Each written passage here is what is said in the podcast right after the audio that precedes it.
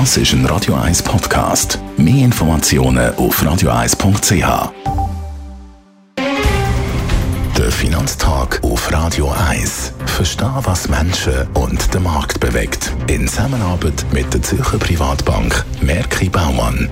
www.merkibaumann.ch wir reden mit dem Gerard Biasco, dem Anlagechef der Privatbank Merki Baumann, über das dominierende Thema schlechthin im Moment. Das Inflationsthema lässt uns nicht mehr los. Schauen wir mal in die USA. Gerard, was gibt es Neues von den US-Konsumentenpreistrends? Wiederum haben wir ein starkes Wachstum von den Konsumentenpreisen zum Vorjahr und es hat alle Erwartungen betroffen, die von den Ökonomen und die, die im März eingepreist sind. Wir haben das Wachstum äh, von der Inflation in Amerika jetzt von 8,6 Prozent zum Vorjahr.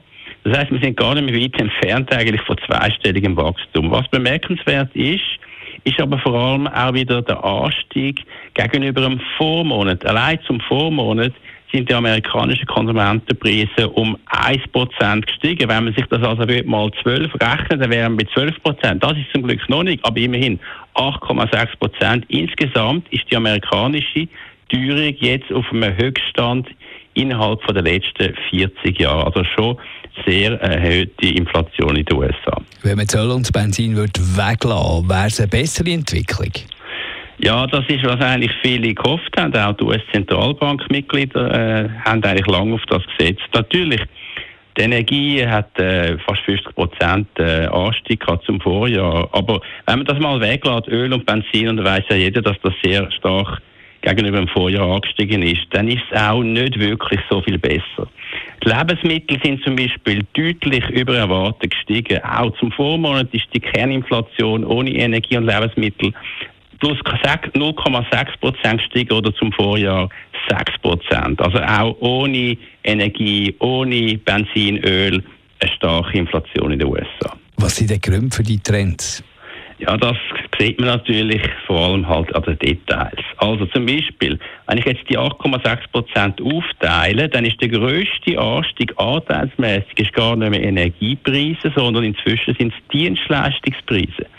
Beispielsweise Hotels plus 22 Prozent, Mieten plus 5,2 Prozent zum Vorjahr allein und das ist der grösste Anstieg bei den Mieten seit 1987. Elektrizitätspreise plus 12 Prozent und Nahrungsmittelpreise eben auch plus 12 Prozent. Also man kann sagen, Konklusion ist halt, dass die US-Zentralbank, die letztes Jahr schon Zinsen erhöhen sollen, weiter hinter der Inflationsentwicklung herhinkt und das bedeutet, dass die Wahrscheinlichkeit steigt, dass die US-Zentralbank in den Zinserhöhungen noch aggressiver wird. Übrigens, das hat alles auch eine politische Komponente.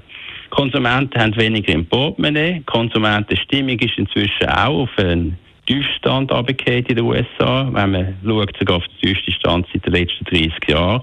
Also langsam wird die Inflation auch zu einem politischen Thema und die US-Zentralbank könnte noch aggressiver werden in ihrer Zinserhöhungen. Danke Gerard Biaskov für die Einschätzung. Er ist der Anlagechef der Privatbank Merki Baumann. Der Finanztag gibt es auch als Podcast auf radioeis.ch. Präsentiert von der Zürcher Privatbank Merki Baumann. www.merkibaumann.ch